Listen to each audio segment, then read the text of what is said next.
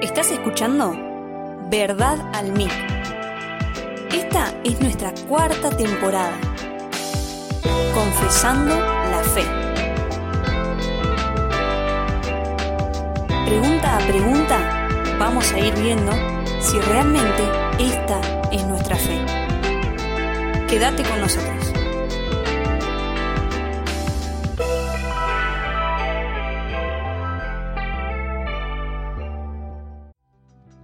Hola a todos, bienvenidos nuevamente a un nuevo episodio de Verdad al MIC en esta temporada, Confesando la Fe.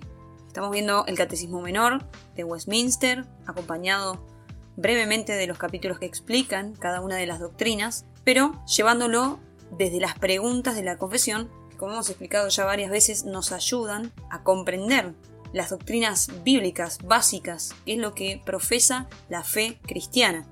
Si bien Hoy podemos ver que en las iglesias lo que se habla de fe quizá es muy superficial o es muy acotado en muchas iglesias, no en todas. Vemos que eso no lo es todo. Muchos profesan milagros nada más, muchos profesan bendiciones nada más, otros hablan duramente de cumplir ciertos actos para obtener la bendición de Dios o para estar bien con Dios, esto lamentablemente dentro de iglesias cristianas estamos hablando, aún podemos ver en ciertas iglesias cierta ortodoxia que no siempre está acompañada de fe. Entonces vemos que hay mucha versatilidad, si se quiere decir, dentro de las iglesias. Pero la fe cristiana, ¿qué es lo que profesa? ¿Qué es lo que dice? Bueno, eso estamos aprendiendo en estos podcasts, en estos episodios, en esta temporada. Siempre recalco que nos quedamos con ganas de decir siempre algo más porque Realmente lo que vemos es muy superficial, lo vemos en poquito tiempo. Algunos dicen que un podcast de media hora es demasiado tiempo. La verdad es que si supieran ustedes la cantidad de cosas que quisiéramos decir y tenemos que a veces recortar para que esto no se vuelva una especie de programa radial o algo así, supieran entonces cuántas cosas nos ahorramos, lamentablemente, porque no podemos reflexionar mucho más de lo que los medios nos permiten. Y por supuesto que este medio es para traer a nuestro corazón, a nuestra mente, la palabra de Dios y los conceptos bíblicos que Dios nos ha enseñado respecto de la fe en Jesús, respecto de cómo Dios mismo se reveló al hombre. Sabemos que esto es a través de las escrituras. Así es que entonces hasta acá hemos llegado, en un podcast anterior hemos hablado sobre los decretos de Dios y cómo los ejecuta. Bueno, esta doctrina es muy importante. Vamos a hacer un pequeño repaso para poder repasar o ver el tema de hoy que es la providencia de Dios. La doctrina de los decretos de Dios es como un tema troncal, si se quiere, fundamental en el conocimiento de Dios. ¿Por qué? Porque Dios hizo todas las cosas en función de un plan, de un orden, de un decreto. Esto no fue una simple idea de Dios, sino que Él lo ordenó todo de manera que Él finalmente reciba la gloria y la alabanza de su creación y a través de su creación. Entonces, hemos visto lo que significa decretar, lo que significa un propósito, lo que significa un consejo, una virtud, todo esto que Dios aplicó para ordenar todas las cosas que suceden. Y hemos respondido también cómo es que Dios ejecutó sus decretos y habíamos dicho que era de dos maneras, que Dios ejecutó sus decretos en la obra de la creación y en la obra de la providencia. Hemos hablado de la obra de la creación en el podcast anterior, pero hoy vamos a ver lo que es la obra de la providencia.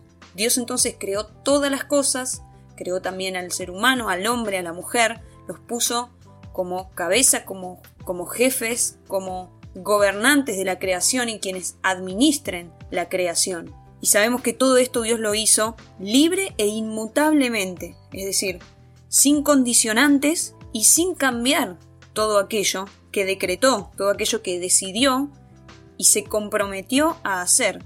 No solo de esa manera, sino que dio los medios para que todo eso que él decretó, que él decidió que sucediera, así sucediera, así siguiera el curso de las cosas, como él lo determinó, y no según alguna condicionante. Esto es importante comprenderlo porque la doctrina de muchas iglesias se basan en una idea de que Dios va cambiando el curso de las cosas o de que, según lo que yo haga, puedo modificar en algo lo que Dios hace. Por ejemplo, le adjudican el poder, un ejemplo muy sencillo, el poder a la oración. Parece sonso, pero el poder no la tiene la oración, sino aquel en quien creemos y a quien le pedimos. Sabemos que Dios determinó todas las cosas y nosotros pedimos en función de la voluntad de Dios, de lo que Dios haya determinado para nosotros y no de lo que nosotros creemos bueno para nosotros mismos, que estamos seguramente tan convencidos que le pedimos eso a Dios pensando que Él lo va a dar y esa no es la voluntad de Dios sino la nuestra. Y usamos a Dios como una especie de comodín, una especie de varita mágica a la que le pedimos y, nos va a dar lo que estamos pensando, incluso decimos estas palabras que son bíblicas pero están mal utilizadas, de que Dios siempre nos da más de lo que pedimos. Ese tipo de ideas no están bien fundamentadas en lo que la Biblia dice en realidad de Dios. Este es un tema un poco difícil de explicar porque no hay versículos específicos en la Biblia que digan la providencia de Dios es dos puntos, ahí la explicación. O los decretos de Dios son dos puntos y ahí la explicación. Sino que Dios demostró estas características de su propio ser a lo largo de todos los escritos, especialmente en aquellos que hablan de la historia de Israel y cómo Dios fue llevando a Israel y trató con su pueblo. Entonces, si Dios hizo todas estas cosas libre inmutablemente y Él no cambia, así también es Dios hoy. Entonces, como sería muy difícil leer unas cuantas historias en donde podemos ver con claridad estas características de Dios, vamos a compartir aquellos versículos que traten de este tema y explicarlos en su contexto para comprender cómo estas características de Dios están ahí implícitas en la Biblia, pero son claras y visibles. Por otro lado, un tema fundamental que va de la mano de los decretos de Dios y cómo Él los ejecutó, especialmente en el tema de la creación, que era el tema que vimos en el podcast anterior, es el tema de la elección de Dios. La Biblia es muy clara respecto de la predestinación de seres humanos para gloria y vida eterna y la predestinación o el acto de Dios de pasar por alto otros seres humanos que fueron destinados para muerte eterna. Pero como he explicado al principio, estos son temas difíciles de profundizar en un programa de 20 o 30 minutos, pero definitivamente a lo largo de cada podcast vamos a ver tema por tema. Dijimos entonces que los decretos de Dios se ejecutaban en la obra de la creación, la cual ya hablamos, y en la providencia, que es lo que vamos a ver hoy. Particularmente hoy vamos a ver las preguntas 11, 12 y 13 del Catecismo Menor. La pregunta 11 es la siguiente. ¿Cuáles son las obras de la providencia? Así como preguntaba, ¿cuáles son las obras de la creación? Así también pregunta de la providencia y la confesión nos contesta así. Las obras de providencia de Dios son su muy santa, sabia poderosa preservación y gobierno de todas sus criaturas y todas las acciones de estas. ¿Qué es la providencia? Entonces, una explicación muy simple es prevenir o remendar un daño. Prevenir tiene más sentido en este caso, en el caso de que hablamos de Dios, porque, como decíamos, Dios no hizo todas las cosas viendo el daño que iba a producir, por ejemplo, el pecado, sino que Él ordenó todas las cosas conociendo todo tipo de causas de tales creaciones. Es decir, Dios hizo al hombre, le dio una ley, le dio un mandamiento y le dio voluntad propia para que obedezca ese mandamiento con condición de muerte si no lo obedecía. ¿El hombre estaba obligado a obedecer? No, tenía que hacerlo por voluntad propia. Sin embargo, podía haber una causa de que no obedeciera y por tal causa muriera. Entonces Dios providencialmente dio ese mandamiento y puso un límite a las consecuencias. Eso significa prevenir. Sin embargo, Dios no dijo, voy a hacer al hombre, pero como yo ya sé que va a pecar, le voy a decir que si no obedece se va a morir. No, no, no. Él ordenó todas las causas, conociendo todo tipo de consecuencias, pero ordenando y gobernando, como nos decía la confesión en su respuesta a esta pregunta número 11, todas las cosas y todas las acciones de las criaturas. El Salmo 94, 11 nos dice así. El Salmo 94, versículo 9 al 11 dice así. El que hizo el oído, no oirá. El que formó el ojo, no verá. El que castiga a las naciones, no reprenderá. No sabrá el que enseña al hombre la ciencia. Jehová conoce los pensamientos de los hombres, que son vanidad. Dios conoce todas las cosas y otra característica de Dios que la providencia nos enseña es la presciencia de Dios, el previo conocimiento de Dios. Otra vez explicamos este concepto, no que Dios viera que algo malo iba a suceder, sino que Él ordenó todas las cosas, previendo posibles causas, pero no determinando sus decretos en función de esas causas. Esas causas no movieron a Dios a decidir decretar tal o cual cosa, sino que Él providencialmente ordenó todas las causas y todas las acciones de cada criatura. Todo está bajo el control, gobierno y orden de Dios.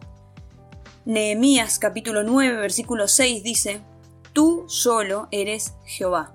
Tú hiciste los cielos y los cielos de los cielos, con todo su ejército, la tierra y todo lo que está en ella, los mares y todo lo que hay en ellos. Y tú vivificas todas estas cosas, y los ejércitos de los cielos te adoran. La providencia de Dios, Dios creó todas las cosas, cada una de ellas. Ahí Nehemías las nombra algunas. Los cielos, y todo su ejército, ¿sí? los planetas, las estrellas, el sol. Nosotros tenemos luz del sol, calor, todo lo que Él produce en la tierra. Tenemos la noche, la luna. Todo aquello Dios lo hizo providencialmente para que disfrutemos también de su creación. Y para que nosotros disfrutemos de todas esas cosas, Dios hizo o hace uso de medios. ¿Qué quiere decir esto? Esto nos lo dice también en el capítulo número 6 de la Confesión de Fe, sobre la providencia de Dios. Dios hace uso de medios. Isaías capítulo 55, versículos 10 y 11 dicen así. Porque como desciende de los cielos la lluvia y la nieve, y no vuelve allá, sino que riega la tierra y la hace germinar y producir, y da semilla al que siembra y pan al que come, así será mi palabra que sale de mi boca. No volverá a mí vacía, sino que hará lo que yo quiero y será prosperada en aquello para la que la envié. Está hablando el propio Dios. Estas son sus palabras. Así como cae la lluvia y no sube para arriba otra vez, así como cae la nieve y no vuelve a subir, no se vuelve nieve otra vez y vuelve a la nube y así se queda. No, no, no. Así dice, es mi palabra. Sale de la boca de Dios y hace su efecto, cumple su propósito está viva, no vuelve vacía, dice. Así como la lluvia cae y produce el fruto cuando hace germinar una semilla. Dios usa medios para hacer todo aquello que Él quiere. Esto implica permisos y límites, es decir, para Dios ordenar todas las cosas y sus consecuencias, todas las causas y consecuencias, puso límites y dio permisos. Todo en función de acuerdo al decreto de, de Dios, al orden que Dios le dio a todas las cosas. Esto debe moldear nuestro pensamiento y nuestros corazones, de saber que Dios piensa de esta manera. Él en su profunda y sabia sabiduría, en todo su conocimiento, tiene un orden, tiene un propósito, un patrón de hacer las cosas y Él nos lo ha revelado. Es muy difícil conocer exactamente cómo, por qué, cuándo y dónde Dios hizo las cosas. Sin embargo, nos dice la escritura que Él se ha revelado a nosotros, que nosotros podemos conocer esto, pero esto no es fácil de aprender, es decir, de tomar este conocimiento y hacerlo nuestro. Así que es necesario que meditemos en esto, en esta característica de Dios de ordenar y decretar todas las cosas en función o de acuerdo a su propósito, porque es para su gloria y para su alabanza finalmente, porque esto debe moldear también nuestro pensamiento. Cuando hablábamos de la obra de la creación, decíamos que Dios nos hizo a su imagen y semejanza. Entonces, esta forma de pensar, de adquirir conocimiento, de aplicarlo, de ordenar las cosas, también está en nosotros, pero no por sobre la creación, no de manera que nosotros nos volvamos dioses y seamos creadores, sino para administrar la creación, que es el motivo por el que Dios hizo al hombre también. Isaías capítulo 10, versículo 12 dice así, Pero acontecerá que después que el Señor haya acabado toda su obra en el monte de Sión y en Jerusalén, castigará el fruto de la soberbia del corazón del rey de Asiria y la gloria de la altivez de sus ojos. En este capítulo Dios va a tratar a Israel y no va a usar otra cosa que otra nación. En otros momentos Dios usó su propia mano, milagros, ha usado profetas. Todos esos son elementos, son medios que Dios proveyó en su justamente providencia para hacer cumplir sus decretos y propósitos. Y en este caso iba a usar a la nación de Asiria para castigar a Israel. Pero nos dice que después de que el Señor haya acabado toda su obra, todo aquello que quería hacer con Sión y con Jerusalén, con su pueblo, iba a castigar el fruto de la soberbia del rey de Asiria. Iba a usarlo como instrumento para moldear a su pueblo, para volverlo a traer a Dios, pero luego iba a castigar al rey de Asiria. Y miren cómo Dios habla respecto del pecado del hombre. Dice en Salmos capítulo 50, versículo 21, Dios hablando, Estas cosas hiciste, y yo he callado. Pensabas que de cierto sería yo, como tú, pero te reprenderé y las pondré delante de tus ojos. Dios lo ve todo, conoce todos nuestros actos, todas las causas, y lo gobierna todo. Esa era la respuesta de esta pregunta, de cuáles son las obras de la providencia de Dios. Lo gobierna Dios todo. Y miren cómo habla de los actos malos de las personas, aquellos que por momentos tenemos dudas respecto de qué hace Dios con la maldad del hombre, porque vemos que la maldad es mucha, porque hemos recibido quizá muchos daños, o porque vemos que otros reciben demasiado daño, demasiada maldad de otros hombres. Este es el pensamiento de Dios respecto de la maldad del hombre. Estas cosas hiciste, y yo he callado, dice Dios. Dios se calla delante de la maldad. ¿Porque no puede hacer nada? No, porque en su orden eterno, en sus decretos, hay un tiempo para la ira de Dios, para la venganza de Dios sobre la maldad, sobre el pecado de los hombres impíos, incrédulos, sobre los que no hubo gracia de Dios para fe salvadora, sino que pasándolos por alto, los dejó a la merced de su propia voluntad, de su propio pecado, de su propia maldad, cuya consecuencia, por supuesto, es la muerte eterna, el infierno mismo. Dios va a vengar la maldad del hombre. Pensabas, dice el Salmo, que de cierto sería yo como tú.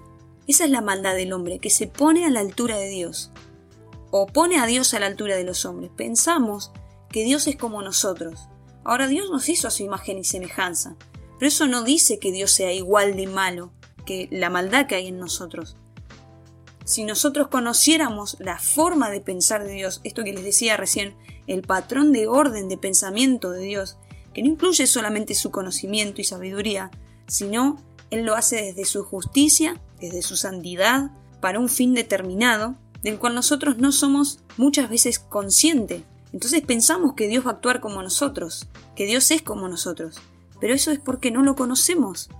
Dios se reveló en la Biblia y estos pensamientos, como Dios piensa de nosotros y actúa, y así nos ha dejado ejemplo en Jesucristo, nosotros podríamos conocerlo. Sin embargo, en la falta de lectura, en la falta de compromiso de nuestra fe con el Señor, no lo conocemos y pensamos que Dios es como nosotros y actúa como nosotros.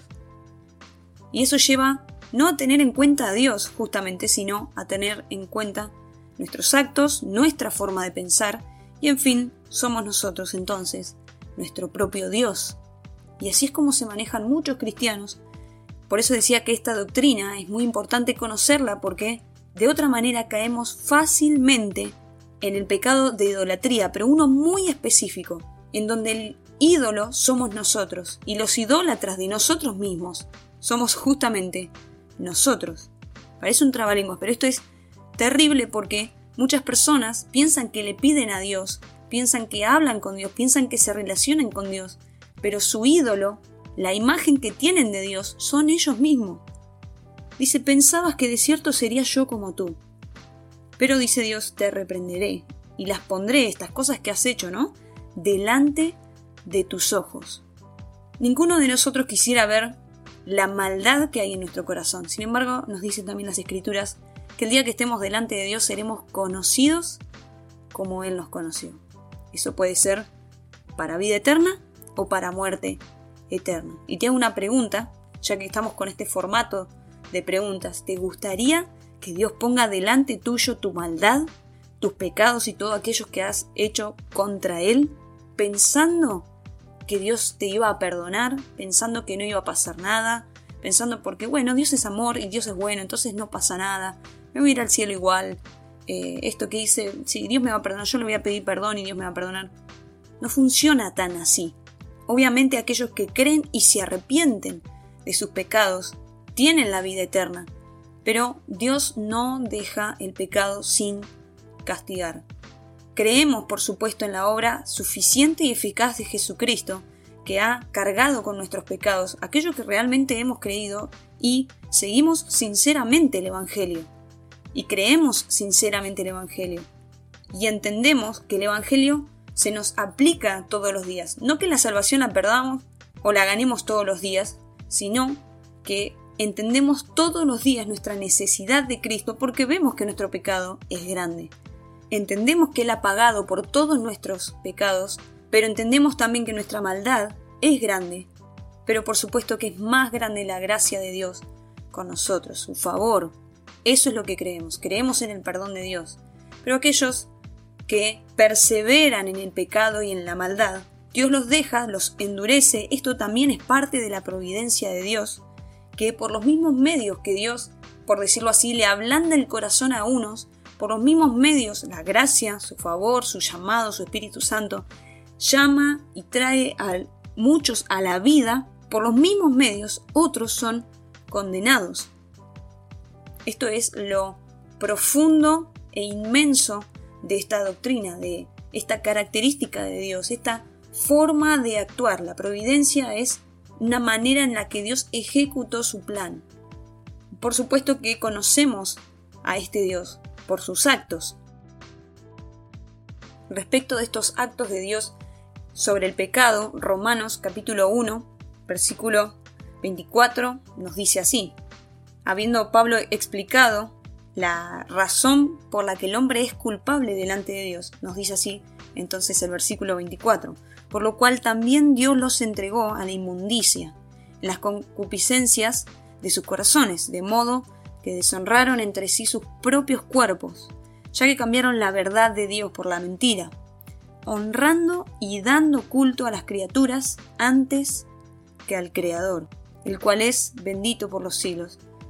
Amén. versículo 26 sigue así. Por esto Dios los entregó a pasiones vergonzosas, pues aún sus mujeres cambiaron el uso natural por el que es contra naturaleza, y de igual modo también los hombres, dejando el uso natural de la mujer, se encendieron en su lascivia unos con otros, cometiendo hechos vergonzosos, hombres con hombres, y recibiendo en sí mismos la retribución debida a su extravío. Y el 28 termina de esta manera. Y como ellos no aprobaron tener en cuenta a Dios, Dios los entregó a una mente reprobada para hacer cosas que no convienen. La providencia de Dios es tanto su bondad, su gracia y su favor para algunos, y su justicia para otros. Las preguntas 12 y 13 hablan respecto de justamente la providencia de Dios para con el hombre, que un poco ya la hemos respondido, pero dice así el Catecismo Menor, las preguntas 12 y 13. ¿Qué acto especial de providencia realizó Dios para con el hombre en el estado en que éste fue creado? Responde así, cuando Dios hubo creado al hombre, hizo con él un pacto de vida bajo condición de perfecta obediencia, prohibiéndole comer del árbol del conocimiento del bien y del mal, bajo la pena de muerte. Hemos dicho entonces que esta es la providencia de Dios, poniendo límites y dando permisos a ciertas causas y limitando ciertas consecuencias, de manera que el hombre no destruya todas las cosas por causa de su pecado. Habíamos dicho también que Dios dio este mandamiento al hombre, dice acá, bajo condición de perfecta obediencia. Ese mandamiento podía cumplirse obedeciéndolo, y el hombre era perfectamente capaz de obedecer. Estaba 100% dotado de capacidad para obedecer ese mandamiento. ¿Cuál era? El de no comer del árbol del conocimiento del bien y del mal. Conocemos esta historia en Génesis 3 y sabemos cómo terminó este mandamiento de Dios de providencia no solo dio la orden en función justamente de un orden de Dios, para la conducta del hombre, de manera que esta conducta perfecta y en obediencia le lleve gloria y alabanza a Dios, sino que le puso un límite. Esos son los medios de la providencia de Dios. El límite, por supuesto, era la pena de muerte. Gracias a Dios que Él ha controlado todas las cosas y esto no es una consecuencia que se le fue de las manos a Dios. Algo por lo que Él, bueno, no supo qué hacer, entonces mató al hombre para no arruinar un poco más las cosas. No, este es un pensamiento equivocado y debemos nosotros responsablemente escudriñar nuestros pensamientos y nuestros actos. No vaya a ser que estamos pensando de Dios que Él hizo algunas cosas para remendar algunos líos, porque entonces estaríamos culpando a Dios de la responsabilidad que el hombre tiene de haber pecado. Dios hizo al hombre 100% capaz de obedecerle y no lo hizo. ¿Por qué? Por causa del libre albedrío. Este tema es el que va a tratar la pregunta número 13. Dice entonces así, ¿permanecieron nuestros padres en el estado en que fueron creados? Y la respuesta dice, nuestros primeros padres, dejados a su propio libre albedrío, cayeron del estado en que fueron creados, pecando contra Dios. Eclesiastés capítulo 7, versículo 29 dice así, He aquí solamente esto he hallado, que Dios hizo al hombre recto, pero ellos buscaron muchas perversiones. Dios hizo al hombre recto, pero éste buscó desobedecer, buscó su propia voluntad. ¿Por qué sabemos esto? Porque el libre albedrío es ni más ni menos que Dios dejó al hombre a la libertad de su propia voluntad. Dios no obligó al hombre, sin embargo, en esa orden que le dio le puso un límite. Esto lo hizo Dios para su propia gloria y porque Él gobierna y ordena todas las cosas. Este ha sido entonces el podcast de la semana.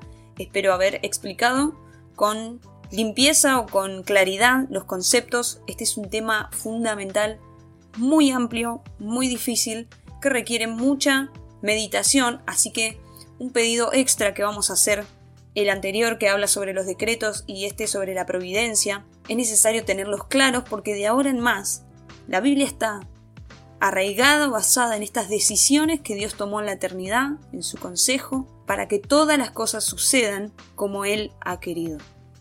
Para finalizar entonces, en Salmos capítulo 33, versículo 11 dice así, El consejo de Jehová permanecerá para siempre, los pensamientos de su corazón por todas las generaciones. próximo tema es sobre el pecado, así que vamos a estar ahondando en este tema sobre el estado del hombre y esta condición, esta consecuencia que ha tenido que brevemente hemos mencionado, pero que vamos a seguir ampliando en los próximos podcasts. Gracias por escuchar Verdad al Mic, nos escuchamos en un próximo podcast. Dios te bendiga, hasta pronto.